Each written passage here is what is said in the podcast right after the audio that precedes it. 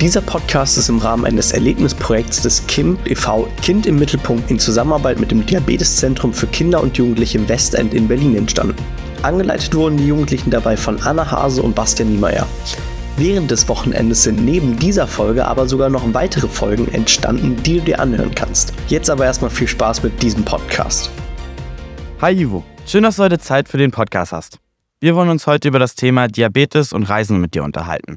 Damit die Zuhörer dich besser kennenlernen können, stellst du dich doch vielleicht bitte einmal in zwei bis drei Sätzen selber vor. Hi Nanny, ja, freut mich. Ähm, ich bin Ivo, ich bin äh, oh ja, seit mittlerweile über 20 Jahren ähm, Typ 1 Diabetiker und ähm, habe so eine große Faszination für das Reisen sehr früh schon entdeckt ähm, und bin dieser Passion eigentlich schon von Anfang an gefolgt äh, und war damit dadurch mit meinem Diabetes eigentlich auf äh, allen Kontinenten bisher äh, unterwegs, in über 40 Ländern, immer mit dem Diabetes im Gepäck. Ähm, bin seit ja, ungefähr 18 Jahren mit einer Pumpe unterwegs, ähm, auch mit einem Closed Loop, also da sehr glücklich mit. Und äh, bin freue mich heute da zu sein, mit euch zu sprechen äh, und auch so ein bisschen von meinen Erfahrungen und Erlebnissen berichten zu können. Und zwar die erste Frage zur, ähm, zum Reisen. Was muss man denn deiner Meinung nach beachten als Diabetiker, wenn man ähm, halt im Ausland unterwegs ist? Äh, ja, gute Frage. Das ist, ähm, ich würde es mal so ein bisschen aufteilen. Einmal vielleicht mit der Frage, was, was muss ich beachten in der Vorbereitung, ne? bevor ich überhaupt ins Ausland gehe. Da ist mir immer wichtig, die, die Vorbereitung ist unglaublich wichtig. Ne? Ähm, je besser ich praktisch weiß, was in dem Land, in das ich gehe, auf mich zukommt, ähm, desto besser und desto entspannter kann ich dort nachher auch reisen. Das heißt, am besten weiß ich, wie ist denn eigentlich so die medizinische Versorgung vor, ähm, im Vorort? Ähm, Hat es einen großen Zeitunterschied? Ne? Den muss ich dann natürlich berücksichtigen, wenn ich dahin reise. Wie ist so die Temperatur, also die, ähm, das Wetter? Und äh, ne, ist es sehr heiß oder sehr kalt? Schwankt das viel? Wie ist auch so die Versorgung ähm, mit Elektrizität? Also kann ich mein Insulin abends immer schön in den Kühlschrank packen oder nicht? Muss ich mir da was Alternatives überlegen? Ähm, ne, also das sind so, so ein bisschen so die Vorbereitungen, vor allem auch, an wen wende ich mich vor Ort, wenn mal was schief geht. Ja, so, also ich bin immer jemand, ich bereite mich gerne auf den Worst Case vor, weil dann weiß ich, ich weiß, was zu tun ist, wenn mal was schief läuft. Ne? Und das macht es gleich super entspannt. Ähm, und wenn ich dann wirklich vor Ort bin, ich glaube, dann ist tatsächlich einfach auch wichtig, sich darauf zu verlassen, ne, auf diese Vorbereitung, das, was man schon gemacht hat, das, was man geplant hat, auf die eigene Erfahrung, aber eben auch auf das eigene Gefühl, den Zucker immer kontinuierlich zu monitoren, also wirklich ähm, regelmäßig einfach drauf zu gucken. Ich meine, heutzutage haben ja die meisten äh, Leute schon die, diese CGM-Systeme, ne, das heißt, man kann einfach den Zucker kontinuierlich beobachten. Und das, glaube ich, noch mal ganz wichtig, weil ich mich in eine neue Situation begebe. Ne? So, das kenne ich davor nicht. Das heißt, äh, ist immer gut, wenn ich schon mal weiß, ähm, beziehungsweise wenn ich dann schon mal neugierig und, und, und, und so ein bisschen auch ähm, vorsichtig bleibe, wie ist denn dieses Reakt äh, diese Situation, wie wirkt die sich gerade auf meinen Körper aus? Und ähm, wenn ich zum Beispiel auch mit anderen Leuten reise, dann vor Ort würde ich auch immer dazu raten, ein oder zwei Leuten auf jeden Fall, mit denen ich so unterwegs bin und zu denen ich irgendwie ein Vertrauen habe, einfach davon zu erzählen, zu sagen, hey, ne, ich bin Diabetiker, ähm, das und das ist, äh, darauf muss ich achten und äh, solltest du mich mal irgendwie ganz komisch erleben, ja, und ich dir so ein bisschen total äh, äh, benommen hinterher dackeln, dann frag mich mal, doch mal kurz, wie mein Zucker ist. Ähm, und, äh, ne, und da sind die Leute dann, mit denen man dann unterwegs ist, auch einfach entspannter. Ne? Dann wissen die Bescheid und die haben auch das Gefühl, man selber hat die Kontrolle über die Situation und dann geht das, glaube ich, äh, in, insgesamt sehr gut. Okay, cool. Ähm, wie machst du das denn? Was ist denn das längste, ähm, was du jetzt bis jetzt unterwegs warst so? Knapp ein Jahr. Äh, und zwar war ich damals, bin ich nach Australien beziehungsweise nach Neuseeland, war dann dort für ein paar Monate, bin dann nach Australien, habe dort so ein paar Monate Work and Travel gemacht, über ein halbes Jahr und auf einem Weingut gearbeitet. Und danach war ich noch in Indonesien. Wie machst du das denn mit dem Bedarf dann? Also wenn du so lange weg bist, packst du dann genug ein oder ähm, ja. guckst du, wie viel du dann da dann kriegst? Ja, das ist, äh, ist eine gute Frage. Ist vor allem wichtig, ne, immer zu gucken, okay, wie macht man das dann? Ähm, da es so ein paar äh, Stolpersteine. Ähm, ich habe äh, in der Zeit damals habe ich einfach gesagt, okay, ich bestelle sozusagen so viel es geht ähm, über einen Diabetesberater oder die, die Praxis. Ähm, habe also mir ein umfangreiches Rezept ausstellen lassen. Es gibt mittlerweile auch die Möglichkeit, dass man bei der Krankenkasse das beantragt, also dass man sagt, hey, ich möchte äh, so und so viele Monate weggehen. Ähm, dafür brauche ich so und so viel an Equipment, an Insulin etc. Und dass die einem dann eine so eine große Bestellung sozusagen auch genehmigen. Äh, da gibt es also Mittel und Wege.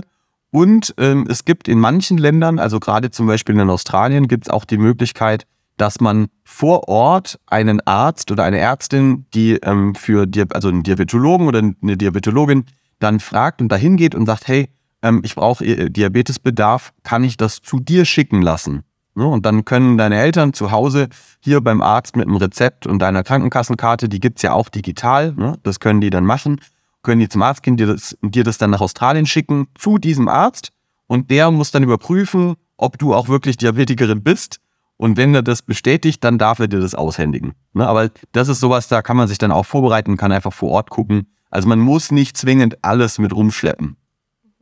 Okay, super. Ähm, was ist denn, ist dir schon mal deine Pumpe kaputt gegangen oder hattest du irgendwie kein Insulin mehr? Ja. was machst du denn dann? Also, wie hast du das geregelt dann? Also kein, keine, keine schöne Situation oder keine ähm, entspannte Situation. Das war, ich war damals in Mexiko und ähm, bin mit der Pumpe, die war leider noch nicht wasserdicht, und dann bin ich in einen Sturzregen reingekommen, wo wirklich das Himmel vom, äh, das Wasser nur so vom Himmel gefallen ist. Und äh, die Pumpe ist tatsächlich kaputt gegangen, hatte einen Wasserschaden. Und ich habe dann, ähm, bis ich einen Ersatz hatte, also ich musste dann umsteigen auf die Spritzentherapie mit kurz- und langfristigem Insulin. Das hat aber eine Weile gedauert mit der Apotheke und deswegen musste ich für knapp zwei Wochen jede Stunde mein Pumpeninsulin, das kurzfristige, mit einer Spritze spritzen. Ähm, also das war wirklich heftig in der Zeit. Du kannst dir vorstellen, äh, die Nacht war nicht gerade erholsam. Ne? Man konnte nicht wirklich schlafen, wenn man jede Stunde aufstehen muss und äh, spritzen muss. Und vor allem meine Nachbarn, die in den Zimmern neben mir gewohnt haben, die haben mich fast schon gehasst, weil immer mein Wecker ge gegangen ist und ich den selber nicht mehr gehört habe. Krass, okay. Ähm, hat das denn geklappt dann in der Zeit mit dem Blutzucker? Also hast du das, hat das wirklich gut funktioniert so? Ähm, naja, ich sag mal so, es, es, er war nicht so, er war nicht, es war nicht so entspannt wie mit der Pumpe. Ne? Klar, das kenne ich, das, da weiß ich, wie ich das mache und so weiter. Da bin das, wir sind ein eingespieltes Team. Aber ähm, natürlich ist es mal so, dass du dann so tief schläfst in der Nacht und dann den Wecker einfach nicht hörst und irgendwie ein oder zwei Stunden später erst wieder aufwachst. Und dann geht der Zucker schon einen Ticken mal nach oben. Ne? Also ich war in der Zeit, ähm, gerade durch diese Umstellung, schon eher tendenziell ein bisschen höher.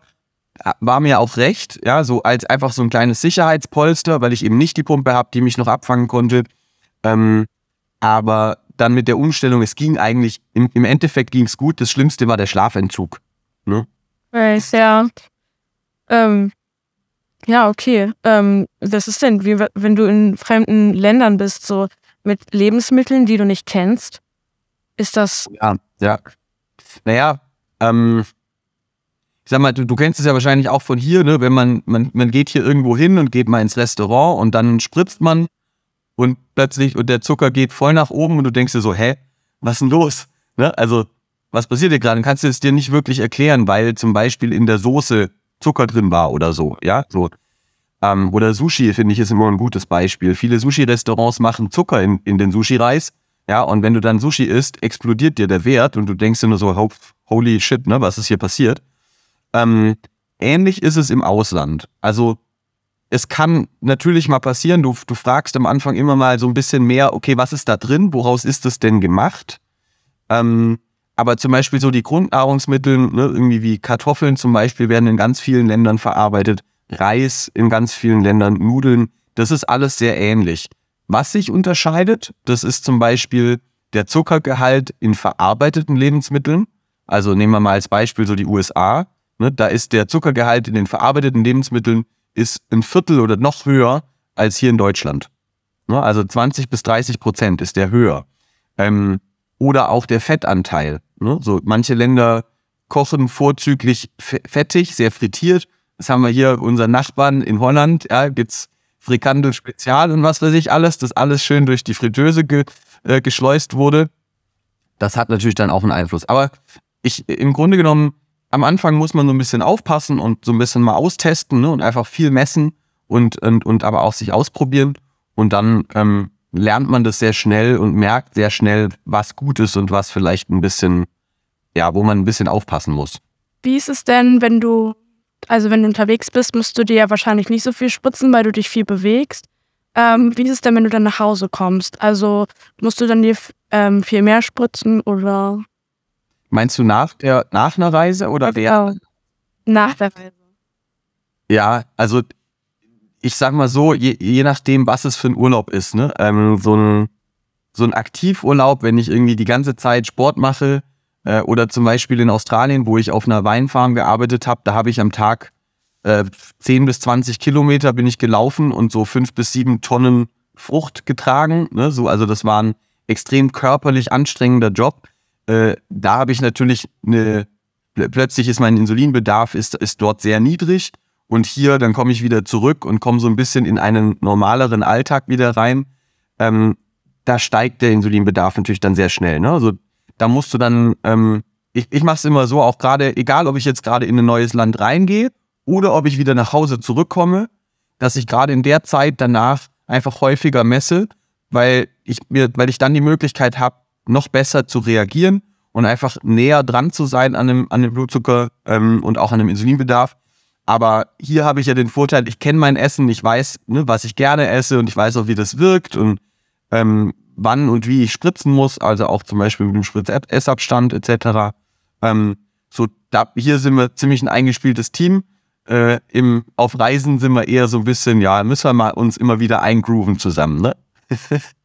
okay, und ähm, wie haben eigentlich diese Arbeiter, also mit denen du dann im Wein oder in diesem Wein, ich weiß nicht, wie das war, ähm, ja, ja, genau.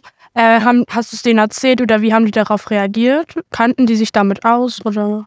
Ja, also ich habe es denen erzählt, ähm, auch weil mir wichtig ist, dass die Leute um mich rum, also einmal, dass sie es wissen, um selber auch entspannt zu sein, aber eben auch, dass falls irgendwas passiert, ne, weil für mich ist die Situation dort auch neu, dass sie einfach wissen, was zu tun ist ne, und in dem Fall dann nicht irgendwie Angst haben oder sich äh, Sorgen machen müssen. Und die haben total entspannt reagiert. Also die waren, ähm, die waren sehr interessiert ne, und wollten unbedingt ganz viel wissen. Ja, wie machst du das und, und ähm, ne, du, also du lachst, du kennst die Situation, ja, die Leute fangen an zu fragen und so. Also sind eigentlich, ich habe da bisher wirklich nie negative Erfahrungen gemacht. Eher, dass die Leute halt diese Standardfragen stellen, die man schon immer kennt. Und manche stellen auch noch mal ein paar mehr Fragen und sind wirklich super interessiert. Ähm, aber meistens war das irgendwie ein entspanntes Gespräch darüber und dann waren die Leute ganz, ganz locker und sie, am Ende fanden sie es immer cool, weil ich in meinem Traktor, den ich so gefahren habe, da immer hin und her durch die Felder, hatte ich immer Süßigkeiten. Und dann haben die halt immer gesagt, hey Ivo, hast du was da? Ich hätte irgendwie Bock auf so einen Müsli-Riegel oder irgendwie sowas. Und insofern war das auch alles einfach locker, ja. Und hast du noch generell Tipps, wenn man jetzt so länger verreist? Tja, ähm, also, ne, so, ich glaube, wichtig ist eben so das Thema Vorbereitung, dass ich weiß vor Ort, äh, was auf mich zukommt ähm, ausreichend äh, Equipment mitzunehmen, also den, den Bedarf gut vorzuplanen und mir immer auch eine gute Sicherheit einzubauen. Ähm, wichtig ist so, wenn ihr zum Beispiel mit dem Flugzeug reist, dass man dann das Insulin eben nicht ins Gepäck unten ins Gepäck in den Gepäck, Gepäckraum gibt, also das Gepäck nicht aufgeben, wo das Insulin drin ist, weil in diesen Gepäckräumen unten im Flugzeugbauch, da kann es gerne mal unter 0 Grad haben und dann friert das Insulin und dann ist es kaputt. Ne? So dann fliegt ihr gerade, seid, juhu, es geht los, so geil, yes. Und äh, kommt an und das Insulin ist kaputt und dann, dann ich glaube, dann so ist so, so das Theater erstmal groß. Insofern ähm, das auf keinen Fall. Ich würde es immer ins Handgepäck. Auch zum Beispiel so die wichtigsten, auch zum Beispiel, wenn ihr irgendwie unterwegs seid, ne, und ähm, ihr habt euren Rucksack irgendwo abgelegt, in einem Hostel zum Beispiel, ja, weil ihr an dem Tag abreist und dann müsst ihr schon auschecken. Das heißt, ihr packt alles zusammen und ihr macht aber an dem Tag noch so einen Spaziergang durch die Stadt, dann würde ich immer den, den Diabetesbedarf oder so für die nächsten drei bis fünf oder sogar sieben Tage einfach mit in den Rucksack nehmen, falls, ja, man weiß es nie, aber falls diese Tasche irgendwie verwechselt wird.